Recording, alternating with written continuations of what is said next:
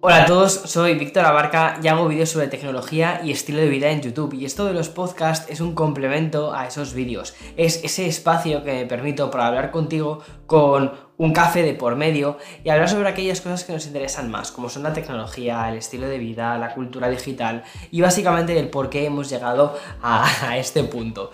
Y como te decía en el episodio de hoy, lo que tenemos preparado, lo que tengo preparado es hablar un poquito sobre cómo hemos llegado a que Apple sea, que es para empezar, uno, es una empresa que nos gusta y que nos parece muy atractiva, tanto a ti como a mí, ¿no? Yo creo, porque si no, no estarías escuchando este, este episodio. Y eh, cómo hemos llegado a que esta empresa que nos ha enamorado con sus productos, con sus iPhones, con sus iPads, con sus MacBook, con sus iPods, con sus EarPods, con sus... todo, eh, de repente ha pasado de vender productos a vender servicios. Y cuando digo de repente es porque parece que este cambio ha sido de la noche a la mañana, pero la verdad es que no es así. Si miramos atrás, si unimos esos puntos hacia atrás, como decía Steve Jobs, realmente vemos cómo han ido dando unos cuantos pasitos, algunos de ellos bastante equivocados, y cómo al final han conseguido actualmente que la parte de servicios sea una de sus áreas de mayor crecimiento de la empresa y que más dinerito les esté generando. De hecho,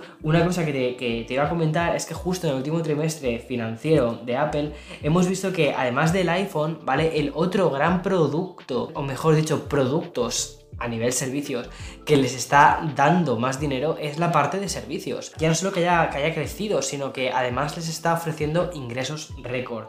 Y mm, la pregunta que te puedes hacer es, ¿qué servicios tiene Apple ahora mismo? O sea, cuando hablamos de la categoría de servicios, ¿qué servicios tiene? Porque quizás es como que no los tienes demasiado ubicados porque sacaron como varios como al mismo tiempo. Y segundo, ¿cómo hemos llegado hasta aquí? Y es un poco lo que quiero contarte, ¿no? Eh, hacer como una pequeña resumen, evolución sobre cómo han llegado hasta aquí, hasta tener Apple Music, hasta tener Apple Fitness Plus, Apple TV Plus, Apple Arcade, toda la parte de los servicios en la nube de iCloud y hacia dónde puede ir el futuro de la compañía con esto. Porque sí, hay una cosa muy importante es saber dónde venimos para saber también a dónde vamos. Justo esta semana también hice un vídeo sobre rumores del iPhone 15 que realmente si lo piensas bien no utilizaba tantísimos rumores. Lo que utilizaba era un poco el sentido común de ver más o menos por dónde había ido la compañía evolucionando y hacia dónde creo que pueden ir Primero, sí, basándonos en algunas informaciones de pantallas por allí, eh, componentes por allá, pero luego también viendo si esas cosas, esos rumores tienen sentido, principalmente basándonos en qué, qué es lo que han hecho hasta ahora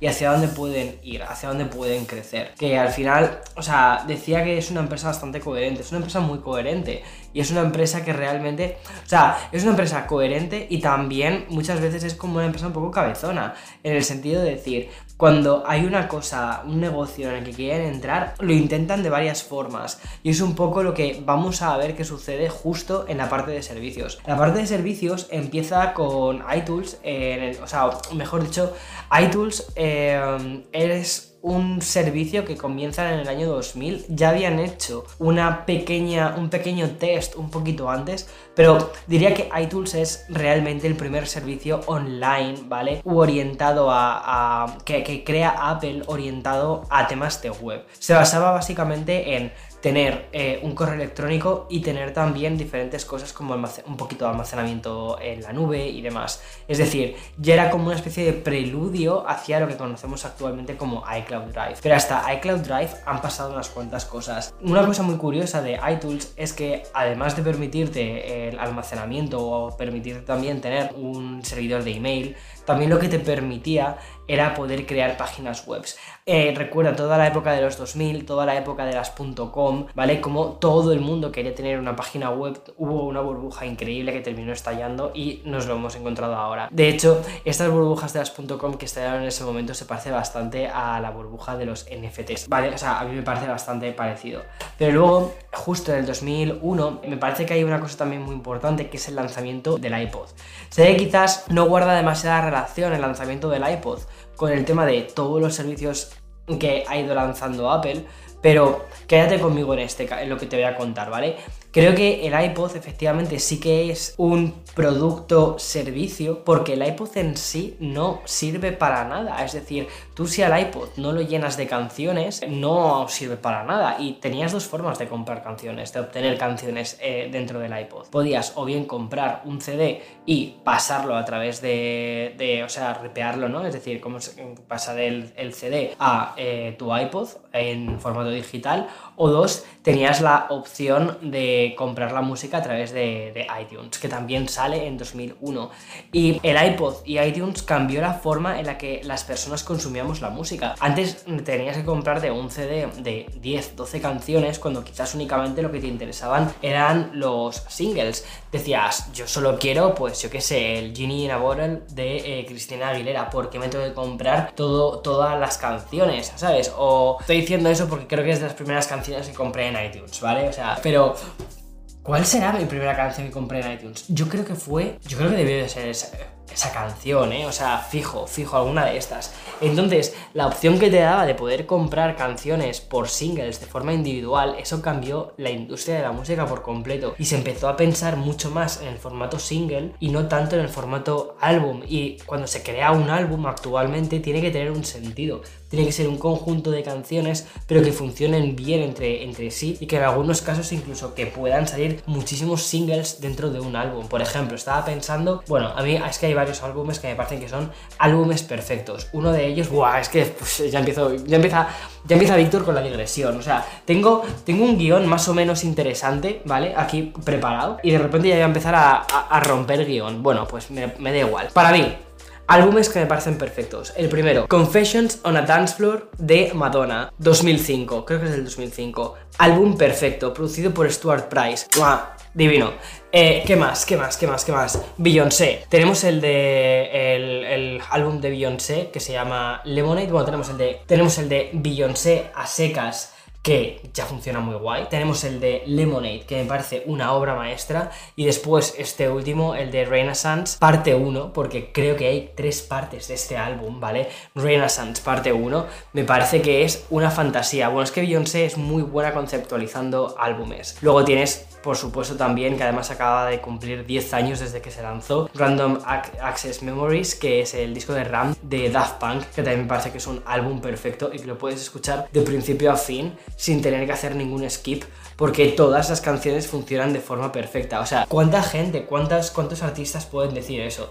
Bueno, Taylor Swift puede también decirlo perfectamente porque yo creo que sus discos tienen muy pocos skips y funcionan muy bien también en, eh, formato, en formato álbum. Pero bueno, excepto quizás algunos, yo que sé, Red, que es justo también de la época más tipo iTunes, en la que sí que podías llegarte a comprar algunos singles por separado.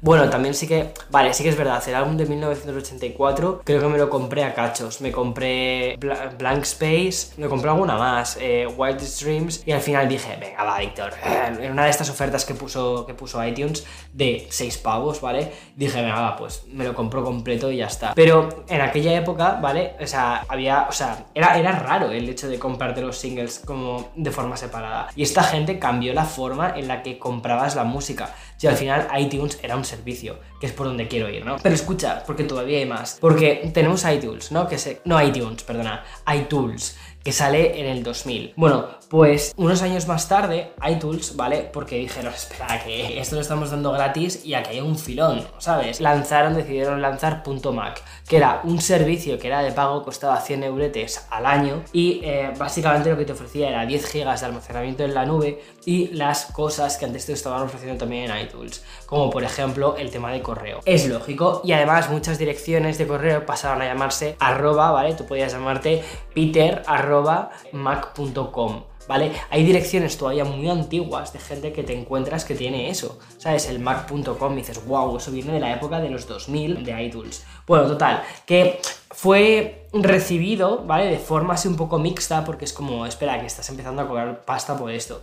Y además justo fue una época en la que empezaron a salir nuevos servicios también de otros competidores. Ya, yo creo que Apple nunca ha sido demasiado buena en cómo estaban haciendo las cosas con Internet, cómo estaban metiéndose dentro de este sector. Yo creo que sí que sabían que querían meterse en el sector, de hecho, el iMac, el iBook, el iTunes con, con el iPod, luego el iPhone, es decir, todas las cosas que llevan y también es como una referencia a Internet. ¿Vale? Entonces, sí que sabían que tenían que crear productos orientados a Internet, pero yo creo que no sabían muy bien cómo crear servicios que uniesen bien estos productos. Y nunca han sido como demasiado diestros con esto hasta ahora, que ahora sí que me parece que es una fantasía cómo funciona todo sincronizado. Pero claro, hasta que hemos llegado hasta ahora, pues hemos tenido que pasar por iTunes. Después pasamos en el 2008 a MobileMe. Tenía, lo tengo apuntado porque justo yo en esta época yo no utilizaba, no utilizaba Apple, o sea, no tenía, no tenía dinerutus para gastar en Apple, o sea, mm, tenía el iPod y me gastaba los dinerutus en comprar música, ya está. O sea, sí, era, era ese tipo de gente, pero no me juzgues, ¿vale? Luego en el 2008 tenía, mm, eh, teníamos MobileMe, que fue de hecho, con, o sea, en el 2008 piensa que el iPod, o sea, perdón, el iPhone sale en 2007, el primer iPhone, pero el primer iPhone está hiper limitado, o sea, es muy guay el concepto, muy interesante, un iPhone tal, que sí, el, el, el iPod, que también llamas por teléfono, que no sé qué, que no sé cuántos, sí, pero el primer iPhone era un prototipo. ¿Vale? Y era un prototipo, para mí, mm, yo creo, lo considero que era un prototipo muy pensado para desarrolladores, para que pensaran en qué, o sea, qué podían llegar a hacer con ese producto. Y de hecho, fue una cosa muy interesante y es que un año más tarde sale el iPhone 3G. Para mí el iPhone 3G realmente, para mí es el primer iPhone pensado para consumidores. Te voy a decir por qué. Eh, tiene la tienda App Store es justo cuando se lanza, en el 2008. Y ahí es cuando de repente todos los desarrolladores que habían estado haciendo cosas movidas con el primer iPhone, es cuando de repente dicen, ¡boom! Aquí es, estas son las movidas que podemos hacer con este teléfono. Y, es, y se empiezan a comercializar a través de esta tienda de aplicaciones. Que por cierto, antes la tienda de aplicaciones tenía una barbaridad de aplicaciones gratuitas. También tienes que pensar que no son como ahora. Las aplicaciones que utilizamos ahora son monstruos gigantes. Que hay equipos de decenas y decenas o de cientos de personas detrás de estas aplicaciones. Entonces es muy normal que ahora mismo el precio de las aplicaciones sea más alto y casi todas las aplicaciones funcionan por suscripción. Si quieres tirarme tomates por esto, lo sé, da igual, los desarrolladores tienen que vivir y tienen que comer de algo, ¿sabes? Y las empresas que dan trabajo a desarrolladores obviamente no están ahí por amor al arte, están ahí porque quieren unos beneficios y es normal que quieran cobrar por las aplicaciones tan topes que estamos teniendo últimamente. Entonces ya está. ¿Qué pasa? Que en aquella época, en el, pues, en estos 2007, 2008 hasta 2010 te diría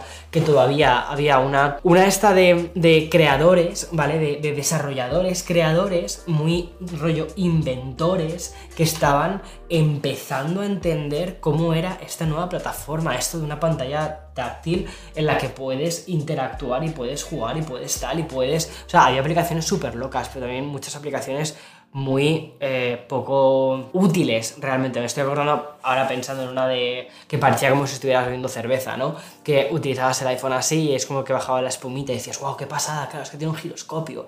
Esto es lo que hace uso del giroscopio, no sé qué tal. O una aplicación de una canica que tenías que mm, meterlo como por un sitio y lo veías como una vista así como tridimensional, como si fuese un trampantojo, ¿vale? Y veías como la canica iba y se metía en un circulito. O sea, ese tipo de aplicaciones que eran muy sencillas, pero también eran muy interesantes, sobre todo porque a mí me parecían que eran más una demostración de lo que el hardware podía llegar a hacer, ¿sabes? Y eso también funcionó muy bien en, esa época de 2008 en el que los desarrolladores estaban diciendo, ok, ¿qué podemos hacer con este hardware? ¿Hacia dónde vamos a ir? Y por lo tanto, pues la App Store para mí fue otra de las grandes de los grandes servicios que creó Apple en esa época. Y además, en 2008 hay que decir otra cosa, y es que quiero que te quedes con este dato. En 2008 nace Spotify. Luego voy a recoger esto de Spotify, ¿vale? Bueno, iCloud.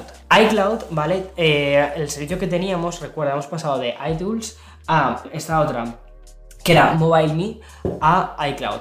iCloud, que ahora la tenemos tan presente, realmente sale en el 2011. ¿vale? Y sale como una especie de, salto porque la gente no estaba demasiado contenta con MobileMe. Además que veían que ya se estaba quedando como un poquito atrás. Y la verdad es que iCloud sale como una respuesta para, para intentar unir el ecosistema del, eh, del iPhone y del, y del iPad. Antes, o sea, cuando nacieron, es verdad que están como un poco más separados, ¿sabes?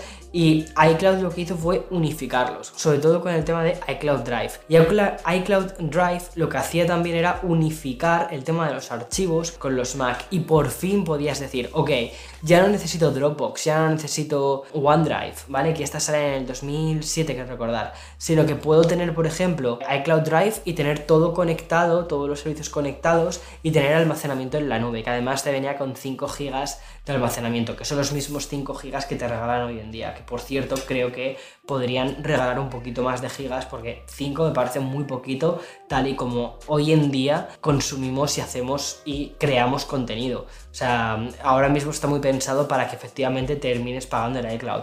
El eurete al mes, que a ver, no es mucho, es un euro al mes, pero empiezas con un euro al mes, que son 100 gigas, ¿no? Luego tiras a los 2 euros al mes, o, algo así, ¿no? Son 10, o sea, 1, eh, 2, eh, luego creo que son 5 y finalmente terminas con los 2 teras. Yo ahora mismo estoy pagando por 2 teras de, almacenamiento. Y, luego eh, iTunes, ¿vale? Una cosa muy curiosa es que tenía un servicio que para mí eso fue de los primeros servicios a los que me suscribí. Yo en, aquella época tenía Spotify en 2008-2009, al poquito de que se lanzase Spotify, te puedo decir que quizás fue a los meses de que saliese Spotify. Recuerdo además cómo funcionaba, porque había un servicio que se llamaba Last.fm, que te permitía descubrir música y demás, y luego podías conectar Last.fm con este nuevo servicio de música que era Spotify. Y Spotify pagabas 5 euros al mes, 5, eh, 5 y podías escuchar toda la música que tú quisieras. Lo que pasa es que no tenían toda la música, no, no tenían todos los álbumes. Entonces, me acuerdo de. Yo en aquella época tenía una Blackberry, entonces utilizaba Spotify en la Blackberry, ¿vale? Y ahí escuchaba la música en streaming y luego cuando quería escuchar mi música la tenía en el, en el iPod. Y soñaba, te lo juro, soñaba con. Porque en aquel momento no tenía un iPhone, ¿vale? Y no tenía dinero para un iPhone. Y me acuerdo que soñaba con, wow, ojalá lanzase un servicio de música en el que pudiera tener todo sincronizado desde un dispositivo que fuese similar, similar al iPod Touch, que era el iPhone, ¿vale? Y todavía no lo, no, lo, no lo habían lanzado, no habían lanzado lo que vino después siendo Apple Music. Pero sí que tenían uno que era iTunes Match. Y iTunes Match fue muy guay porque cuando luego me compré mi primer iPhone, que era, fue el iPhone 4S, lo que me permitió hacer era tener la biblioteca de música de mi Mac, pasarla a mi iPhone de forma sincronizada, poder tener esas canciones en la nube y poder pasarlas al iPhone sin tener que utilizar el cablecito. Eso era fantástico y así podía dejar mi iPod en casa y únicamente llevarme el iPhone y en el iPhone tenía la aplicación de Spotify y la aplicación de música. Y en la aplicación de música tenía las canciones que había comprado en iTunes, que esas sí que estaban sincronizadas, y luego las canciones de los álbumes que yo había comprado en físico y que había pasado a digital. Entonces, poder tener todo eso eh, me parecía una fantasía, pero me gusta, me, apetecía tener un servicio que unificase todo eso. Y tuve que esperar un poquito más de tiempo, por cierto, por cierto, por cierto. ¿Sabes cuánto costaba iTunes Match? 25 pavos. 25 pavos al año. O sea, por 25 pavos al año tenías toda tu biblioteca en la nube. O sea, que eso era genial. Tuve que esperar unos añitos más porque en 2015 salió Apple Music. Cuando salió Apple Music lo tuve súper claro y dije, tengo que probar esto, este va a ser mi servicio de música porque me gusta mucho el enfoque que tiene Apple sobre la música. Al final es una empresa muy vinculada justo a eso. Uno de sus productos estrellas con el que volvieron a la carga fue con el, con el iPod y la música está en su ADN y la forma en la que trata a los artistas, la forma en la que, en la que trata y respeta la música, dije, esto es un servicio que quiero tener, quiero probar. El tema es que Apple no ha sido la primera en hacer esto en absoluto. Ya tenían unos cuantos precedentes, tenían a Netflix, tenían a HBO, tenían a Amazon Prime Video. Entonces, más o menos yo creo que ya sí que entendían un poco cómo era el mercado, porque había otras personas haciéndolo, había otros players, ¿vale? Haciéndolo. Y únicamente lo que creo que decidieron hacer es, vamos a hacerlo mejor, vamos a ofrecer algo que los demás no estén ofreciendo.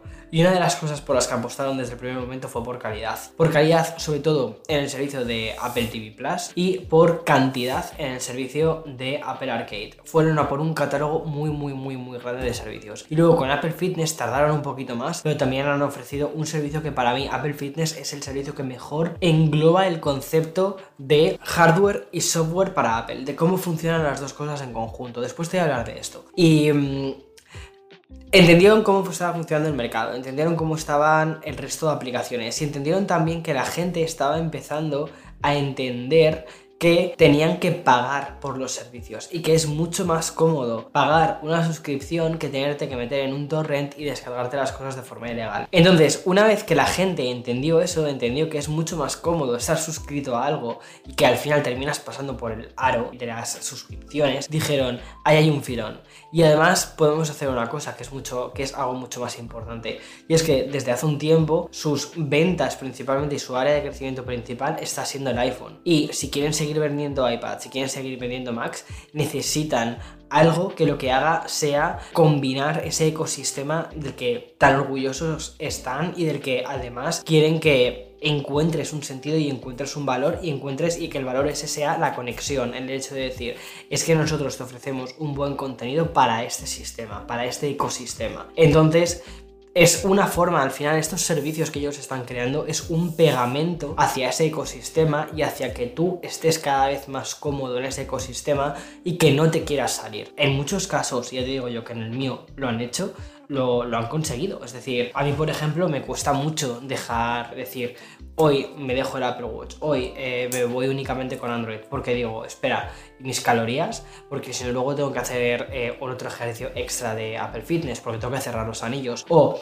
si dejo 100% el iPhone, es decir, si me voy a solo Android, no quiero utilizar el iPhone, entonces si pasa eso, ¿qué pasa con mis juegos de arcade? Por ejemplo, ahora estoy flipado con, con el juego de las ciudades, con Cityscapes, que luego te voy a hablar de este. Entonces, es como que necesitas, ¿no? El, el eh, este tipo de, de, de comodidad que te ofrece el estar dentro de su ecosistema y el estar utilizando sus servicios sus productos y sus servicios. Y entonces encontraron una lógica que por otro lado es muy sencilla de entender y dijeron pues vamos a ir por ahí y por eso en 2019 salieron todos estos nuevos servicios que lo que han hecho ha sido crear un mayor pegamento dentro de todo su ecosistema. Y por eso su ecosistema también está creciendo tantísimo. Y es probablemente, bueno, no es probablemente, es la única empresa de tecnología que está creciendo. Y se debe básicamente eso, a dos puntos principales, a la venta de los iPhones y a la venta de los servicios. Pero hay un problema bastante grande que está en el horizonte que yo creo que llevan viendo desde un tiempo. Y es que al final su producto estrella, que es el iPhone,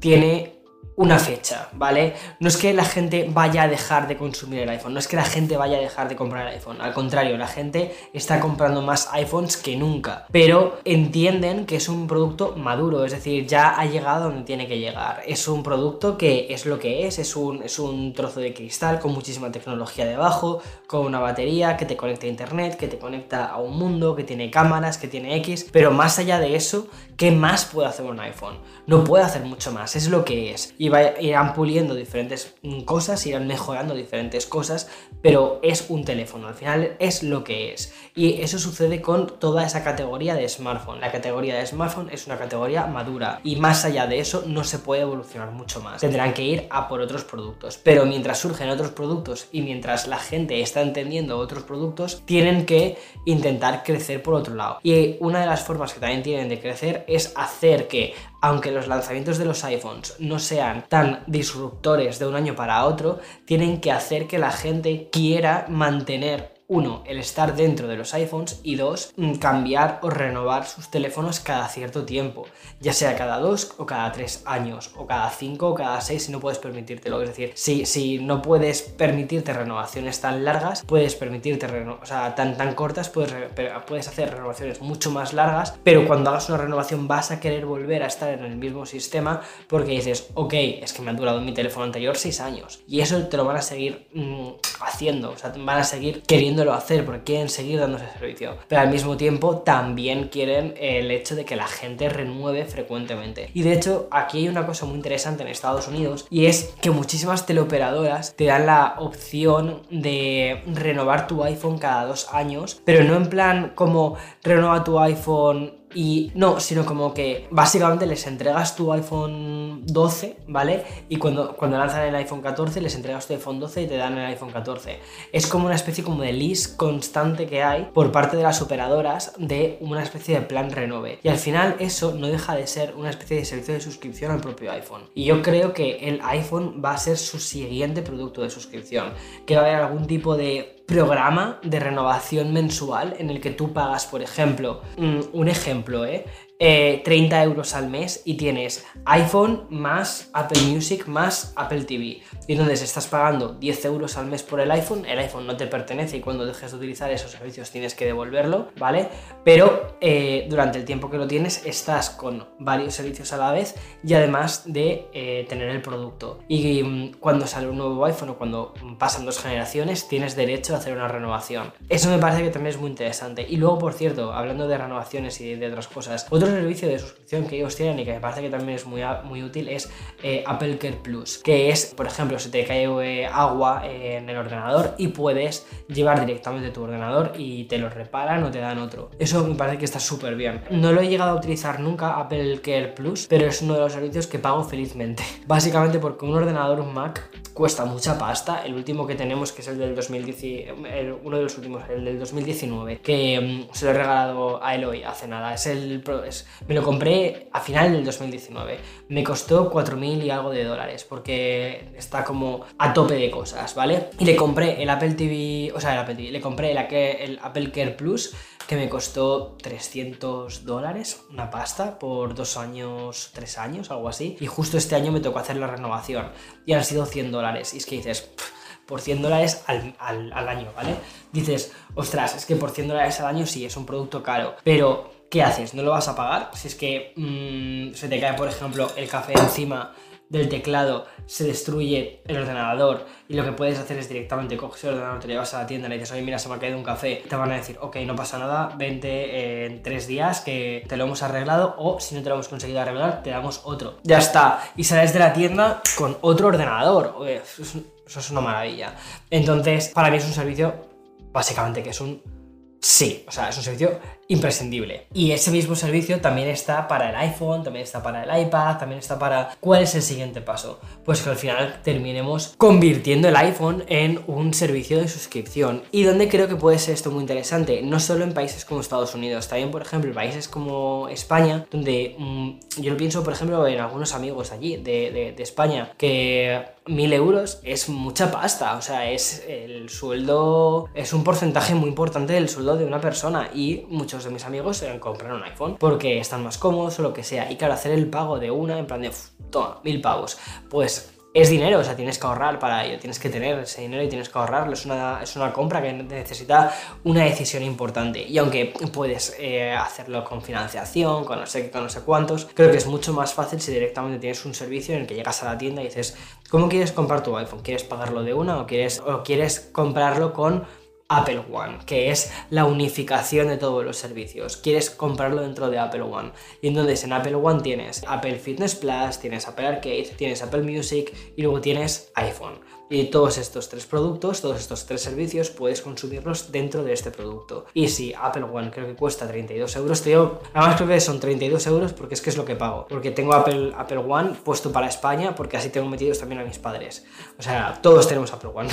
Pero tú imagínate que dentro de ese Apple One de 32 euros ponen un Apple One de 42 euros o de 45 euros en el que tienes todos los servicios más la suscripción al iPhone anual. O sea, qué fantasía. O sea, eso sé que va a ser un pues veamos, por 45 euros al mes tengo un montón de servicios que quizás luego Apple Fitness Plus no vas a utilizar. O sea, yo estoy pagando Apple Fitness Plus para hacer tres ejercicios de yoga al mes, no es broma, hago más. Pero mis padres, por ejemplo, que están también en Apple One, yo creo que es que no saben lo que es Apple Fitness Plus. O sea, ese, ese es el nivel. Pero bueno, ¿Y qué servicios te ofrece todo esto? Bueno, pues tienes eh, Apple Arcade y Apple Arcade me parece que es uno de los mejores servicios que tiene Apple, pero que a veces sí que está dando como bandazos.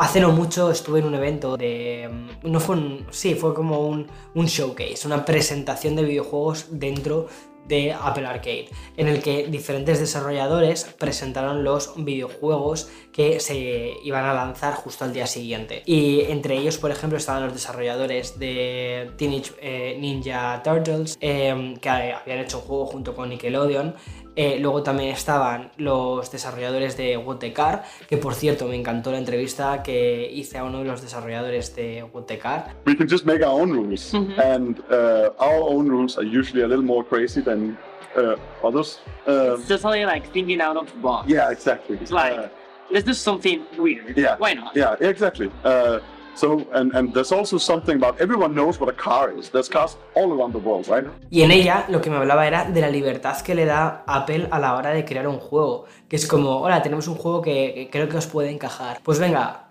vamos a, vamos a ello, ¿no? Y que el no tener que preocuparte dentro de Apple Arcade, de tener que, ¿cómo voy a rentabilizar el juego? ¿Cómo voy a monetizarlo? ¿Cómo voy a poner sistemas de, de, de? No, no, no, sino que simplemente tienes que preocuparte de hacer un buen juego al que la gente quiera jugar y ya está. Y que sea lo suficientemente divertido como para que sea atractivo. Punto. No tienes que hacer nada más. No tienes que estar pensando en cómo vas a rentabilizar el juego, cómo vas a vender publicidad dentro de este juego. No, eso es otra cosa, eso es una cosa en la que tú no tienes que, que preocuparte porque Apple Arcade no tiene publicidad, no tiene, no tiene esa parte que sí que tienen otros videojuegos de la App Store. Entonces, al final termina convirtiendo el servicio de la Apple Store, de, de la App Store, perdona, en, una, en un espacio muy seguro, por ejemplo, si eres padre y tienes críos de 10 años, decir, toma, Aquí tienes el iPad con Apple Arcade, no me pidáis más videojuegos, no, os vais a descargar más juegos de la tienda, de estos que son Paper Win, sino que vais a jugar al catálogo de 200 juegos que hay aquí, que seguro que alguno de estos 200 juegos, seguro que hay alguno que te gusta, y si no hay alguno que te guste, entonces que ya tienes un problema. Y de hecho hay juegazos, por ejemplo, tienes uno de mis favoritos es The Pathless, que con Apple Arcade puedes jugarlo tanto en el iPad, en el iPhone, como en el Mac, como en, en Apple TV no estoy seguro, ¿eh? ahora, que te, ahora que lo digo. Creo que en Apple TV no está. Creo que está solo para el Mac, para el iPhone y para el iPad, pero no Apple TV. Sin embargo, eh, sí que hay otros, por ejemplo, el señor Wild Hearts, que me flipa ese juego. Eh, What the Car, que te lo estaba contando hace un segundo. Y otro, uno de los que me he enganchado, pero hace nada, es el City Escapes. El City Escapes, además, tuve la oportunidad de entrevistar a uno de sus eh, jefes de desarrollo. Y me parece que es uno de los juegos más interesantes de la App Store en mucho tiempo. Y también de los más adictivos. Uh, like different uh, landscapes. Yeah, yeah, 16 maps to choose from, and so it's not just one city you're building. Um, you could you could play any one of those 16 maps. Plus, we have every day we have a new trials map, so you can compete with your friends. Uh, every week we have a new map that you can play weekly. La verdad es que poder entrevistar a estos dos desarrolladores que han hecho estos juegos, que por cierto, What the Car, Eloy se ha viciado muchísimo al What the Car y yo me he viciado mucho al Cityscapes. Eh, poder entrevistar a estas dos personas y que me diesen un poco el feedback de, de cómo es desarrollar videojuegos dentro de esta plataforma me pareció súper interesante porque también explica bastante el rumbo que tiene Apple hacia el tema de los servicios. Ah, o sea, su obsesión de crear productos y servicios y juegos, por lo tanto, que estén dentro de estos Apple Arcade Exclusives, que sean juegos que ofrezcan algo al usuario, que ofrezcan entretenimiento, pero que no pretendan, por ejemplo, crear sistemas chungos, ¿vale? Como por ejemplo el tema de las microtransacciones, que esos son, son temas pues mucho más complicados, ¿no? Y um, algo parecido nos iríamos, por ejemplo, también con Apple TV. Apple TV Plus, al final, es uno de los servicios que ha hecho Apple que efectivamente no ha inventado la rueda porque eso ya existía, ya tenías Netflix, ya tenías HBO, ya tenías Amazon Prime Video, pero el tipo de series que tienes en Apple TV no te las encuentras en ninguna otra. O sea, la calidad de las series es espectacular. Y algunas tienen una factura, y con factura me refiero a dinero que han puesto detrás para poder hacer esas pedazos series que son, que es una pasada. Pero es que tienes que pensar que al final Apple sí que tiene una conexión, te diría, con el mundo del, del cine y del entretenimiento, básicamente porque primero es un tipo de empresa que está como muy cercana hacia los creadores, eh, creadores, cineastas, músicos, ¿vale? Un poco ese conjunto de personas. Y luego porque más por su fundador, que fue Steve Jobs, que también estuvo en, el equipo de inicio de Pixar. Entonces saben un poco todo el tema de lo importante que es crear historias que de verdad emocionen y que algunas quizás no tengan una factura técnica o de económica tan grande. Por ejemplo, estaba pensando en Ted Lasso. Ted Lasso quizás es de las series de Apple TV que mejor están, pero no porque tengan no porque tengan muchísimo dinero detrás, como por ejemplo Silo o por ejemplo la serie esta de La Fundación, que la Fundación también tiene muchísimo dinero detrás puesto porque es una serie muy grande. Pero por ejemplo Ted Lasso es la historia de un entrenador de fútbol. Y por ejemplo, a mí que no me gusta el fútbol, encuentro en, en Ted Lasso la serie que me hubiese gustado ver, por ejemplo, con mi padre. A mi padre le flipa el fútbol. Y creo que en esa serie hubiésemos encontrado el común denominador, ¿sabes? De decir, ok, es algo sobre...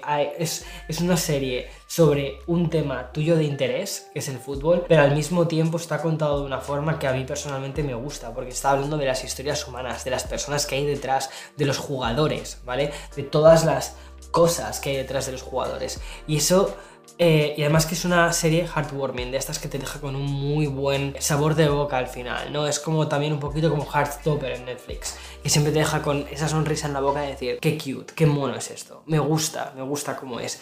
Y eso es un poco también esa especie de filosofía Pixar que tiene en cierta medida Apple TV Plus, pero porque primero tienen cineastas muy buenos, tienen una peña pero brutal, y luego porque es que además han sabido, o sea, han sabido atraer talento, pero de todas partes. Eh, cineastas, actores, actrices, todo el mundo. O sea, han dicho, tú eres bueno en esto, vas a crear esto, tú eres bueno tal. Y por ejemplo, la, serie de terapia, terapia sin filtro con Harrison Ford.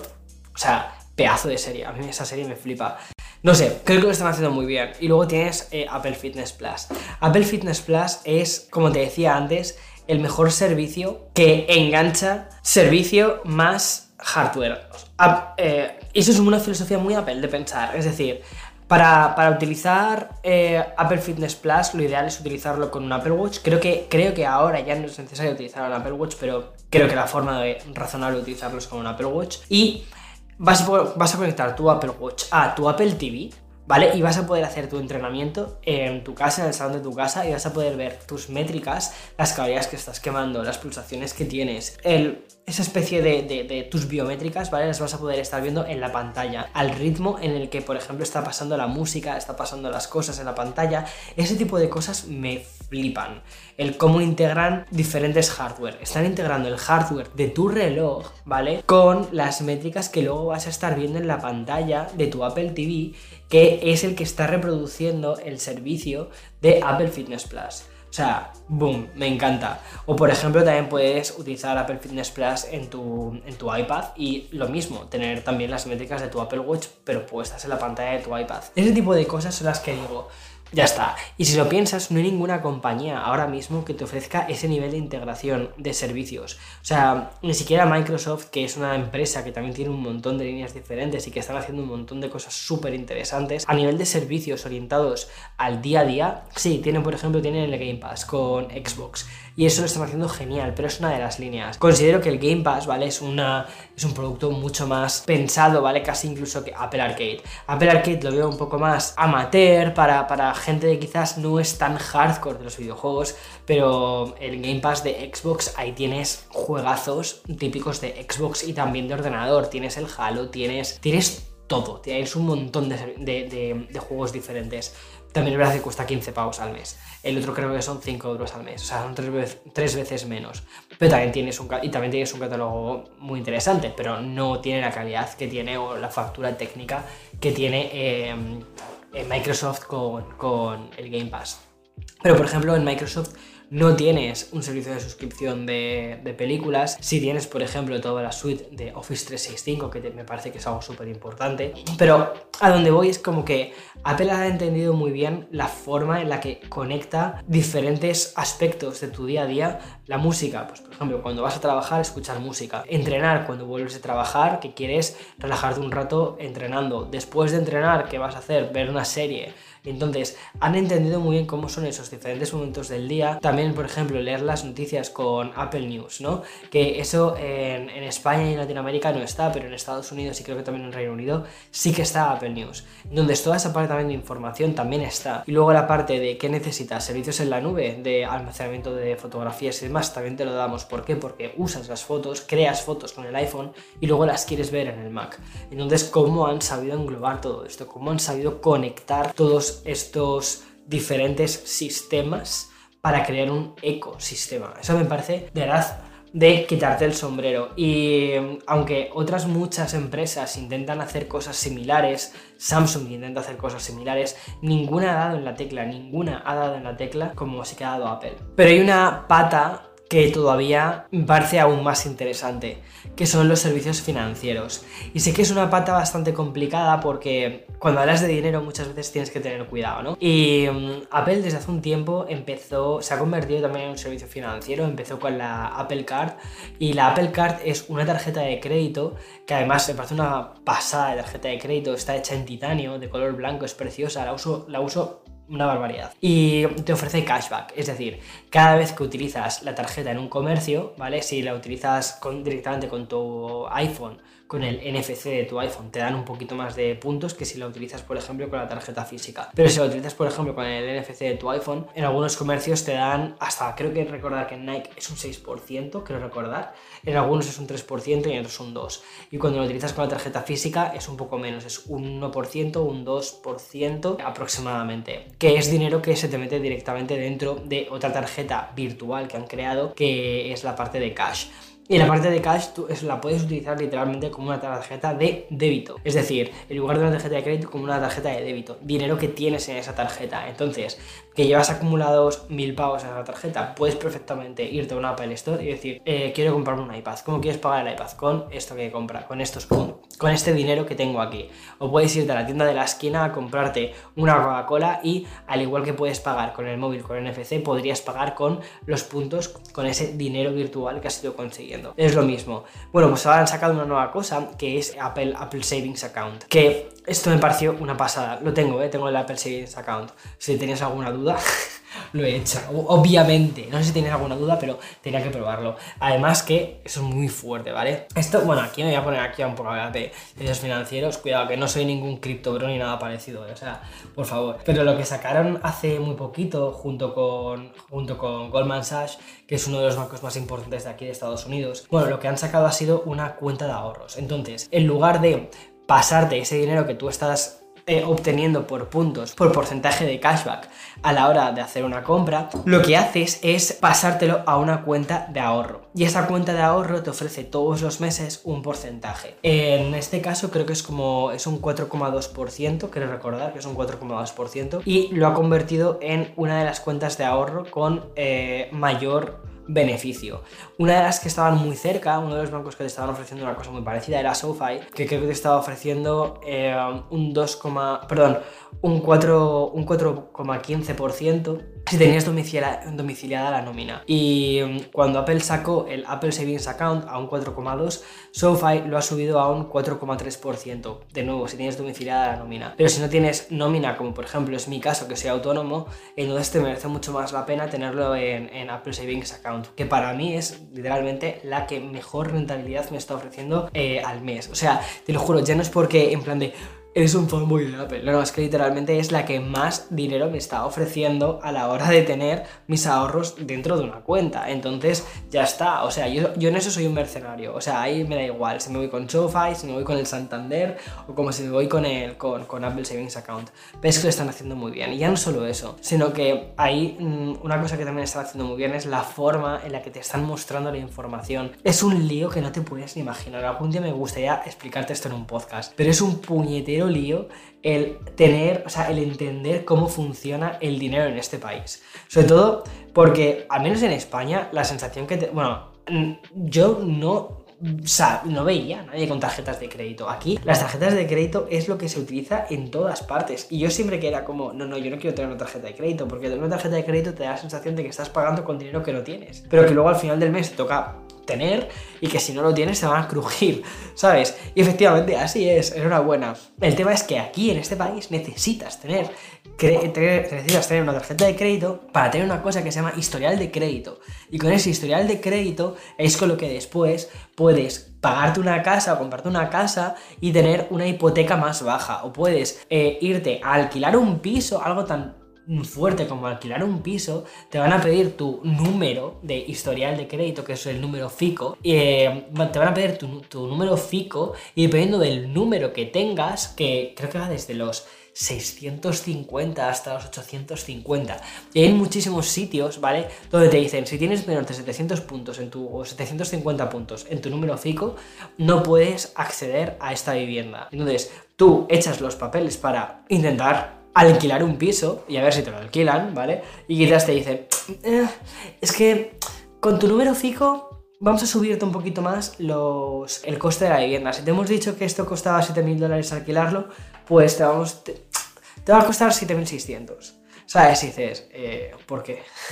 ¿Sabes? Y básicamente es porque quizás no tienes una tarjeta de crédito. Y si me estás diciendo, Víctor, ¿por qué me estás diciendo cifras tan directas? Es porque me ha pasado. ¿Sabes? Porque yo llegué a este país y dije, yo no quiero tener crédito, no quiero tener tarjetas de crédito, no quiero complicarme la vida. Dinero que no tengo, dinero que no quiero utilizar, ya está, punto.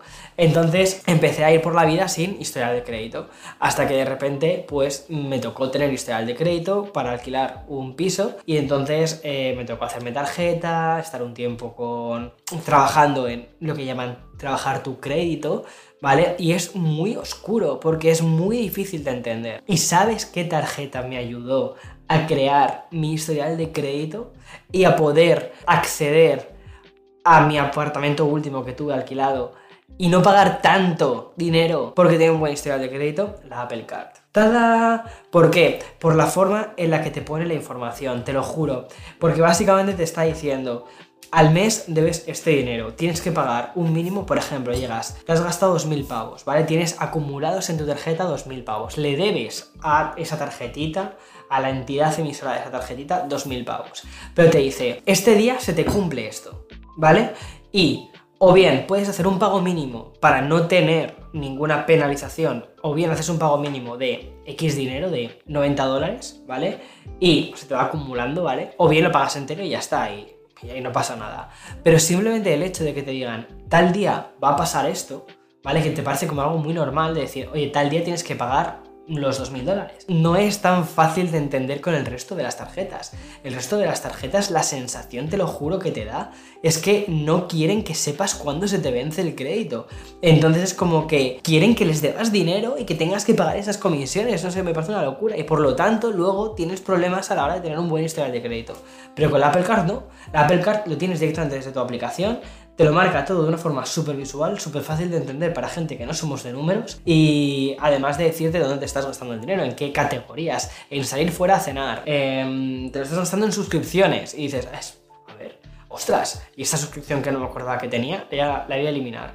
Entonces, parecen tonterías, pero está muy bien pensado. Y entonces Apple se ha metido en la parte de servicios financieros por la puerta grande y además les está yendo súper bien porque estoy viendo un montón de Apple Cards y de hecho el otro día una persona que no es nada techie y no es nada fan de Apple me dijo, me preguntó justo por el tema de la Apple Savings Account de si sabía algo y era como, pues sí, eh, funciona de este modo y además te da un 4,2%.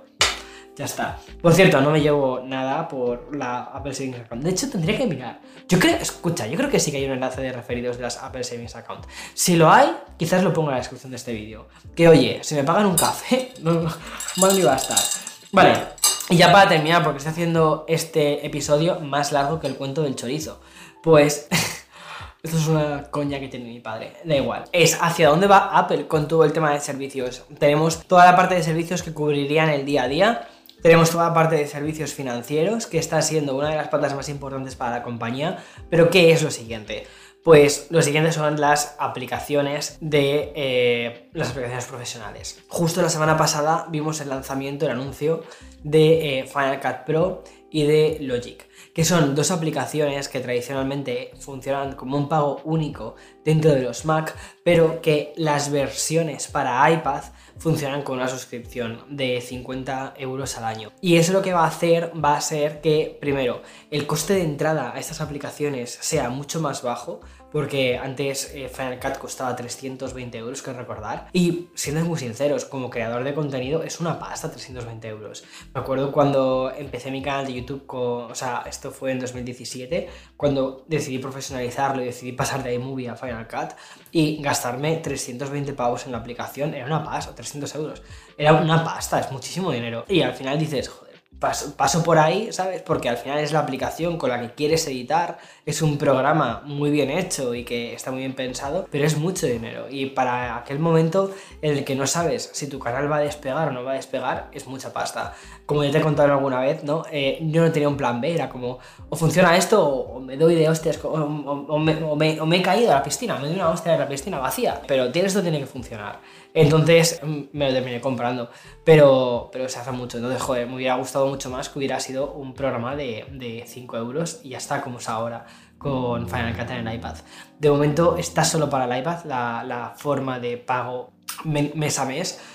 Me imagino que terminará pasando eso también en el programa de Mac en algún momento, que quizás el programa de Mac termina una modalidad convirtiéndose hacia esto.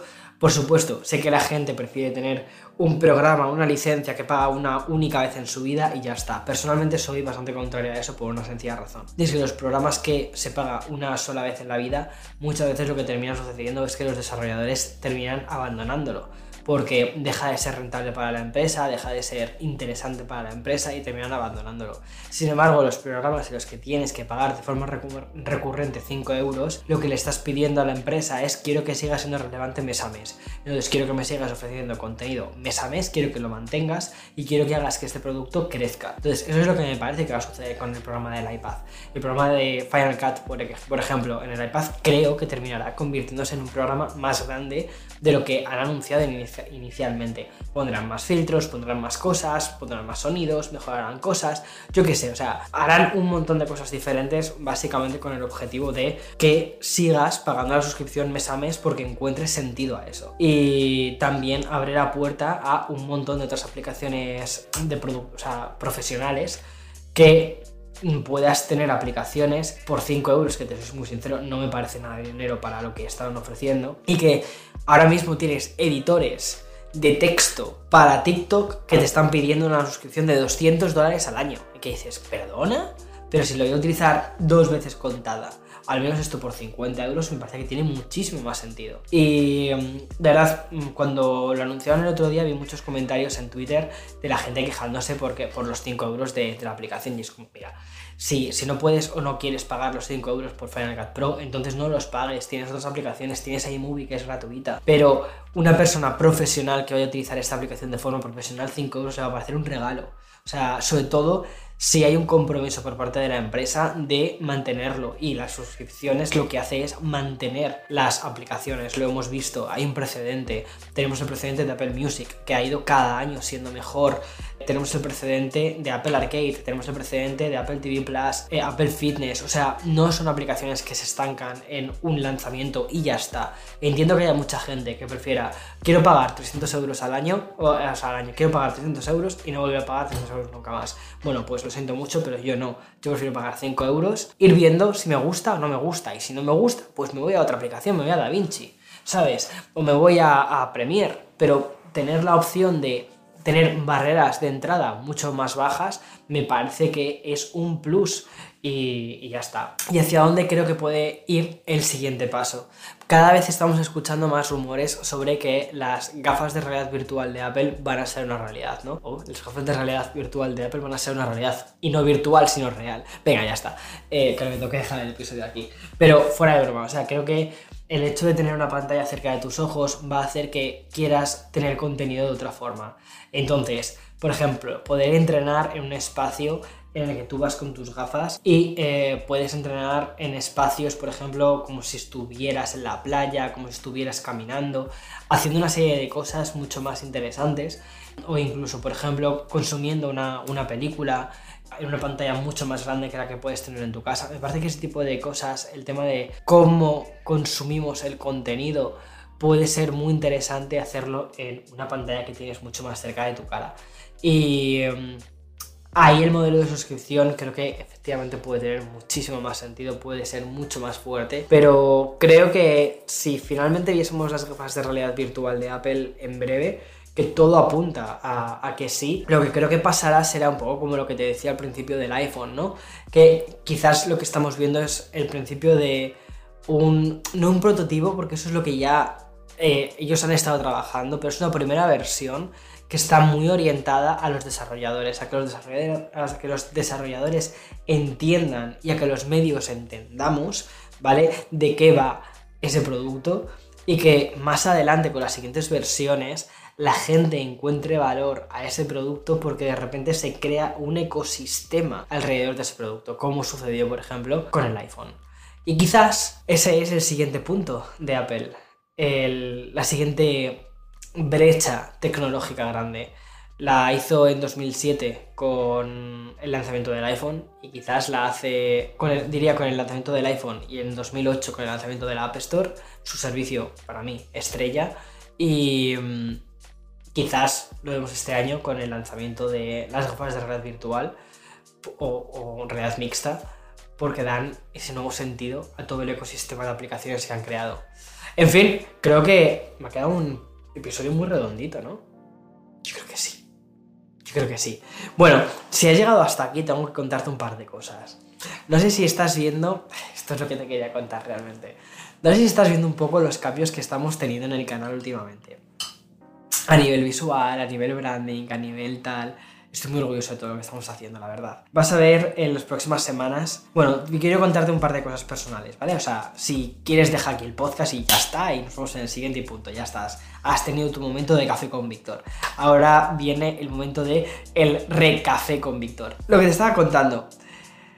Vamos a hacer una serie de cambios visuales en tanto en el canal principal de YouTube. Yo creo que lo estás viendo en las miniaturas de los vídeos que están cambiando muchísimo. Además están quedando muy guays, o sea, estoy muy orgulloso. Estamos utilizando básicamente eh, tres colores. Hemos ido al, al- bueno, hemos ido al blanco, al negro y al gris como colores básicos, como colores base. Y después hemos crecido, hemos ido un poquito más para allá. Y hemos ido hacia los colores primarios, hacia el amarillo, pero le hemos dado una vuelta de tuerca, que es el amarillo mostaza, el rojo, pero un rojo oscuro, y el azul oscuro. Entonces, todas las portadas se van a basar en estos tres colores primarios. Algunas tendrán dos de ellos, otras tendrán eh, solo uno de ellos. Por ejemplo, estaba pensando en la portada del Apple Watch, que esa es una portada de color amarillo. Estaba pensando, por ejemplo, en la portada de los eh, AirPods, que es una portada en azul pri- principalmente, y eh, la portada de rumores del iPhone 15, que ha sido una portada en rojo. La combinación de estas tres te da los nuevos colores que van a tener eh, que va a tener todo el canal. La cabecera del canal la estamos diseñando para que sea una fantasía. Para que básicamente, bueno, es que ya te contaré un poco más cuando, cuando lancemos el branding de todo esto, pero estoy súper orgulloso de lo que estamos haciendo. Hemos, estamos haciendo que el logo de VA, ¿vale? Se rompa y que al final, o sea, se deconstruya, ¿vale? Para que los, para que diferentes artistas al mes puedan ilustrar el logo de una forma diferente. Es el hecho de decir, este canal sirve para contener cosas, es un contenedor, pero es un contenedor de creatividad.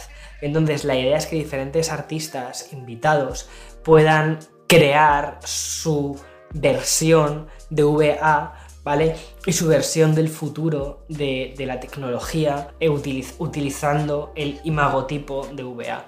Es un poco el concepto. Buah, vaya puñetera idea de olla, pero me flipa todo esto. Al final yo vengo del mundo del marketing, vengo de, además de la parte de, branding digital, en donde es todo este tipo de cosas me fascinan. Y el canal de, de Café con Víctor también va a tener un nuevo look and feel. Va a ser mucho más limpio que el actual y eh, va a mutar teniendo un poquito en consideración el canal principal. En lugar de tener tantos colores primarios, va a tener colores mucho más básicos eh, porque básicamente es el, o sea, el podcast es como si le hubiésemos quitado capas a YouTube, ¿vale? Eh, a los vídeos tradicionales de YouTube, como si hubiéramos quitado capas, y entonces nos quedamos con lo, con lo básico, con el blanco, con el negro, con el gris y con el amarillo. El amarillo, ¿por qué? Porque es el, ese, es, es el color que se utiliza para los subtítulos habitualmente en las películas. Entonces considero que es un color que puede irle muy bien al, al canal de podcast. ¿Por qué? Porque el subtítulo en la película es el texto, y el texto al final es la línea que se queda al margen de eh, los vídeos de YouTube que hago. Entonces es como todo está ahí. Y ya está, es la mis idas de olla habituales. Ya está, creo que puedo terminar aquí el episodio. Y mm, también vas a ver un cambio en redes sociales, vas a ver un cambio en localización, o ya he hecho un pequeño cambio, pero vas a ver cambios más grandes. Y ya está, estoy muy emocionado con esta nueva época. Esta nueva etapa va a ser muy interesante. Y el curso de creadores de contenido si pensabas que únicamente iba a dejarlo ahí, entonces es que me conoces muy poco. O sea, va a tener una evolución. Sí. Chao.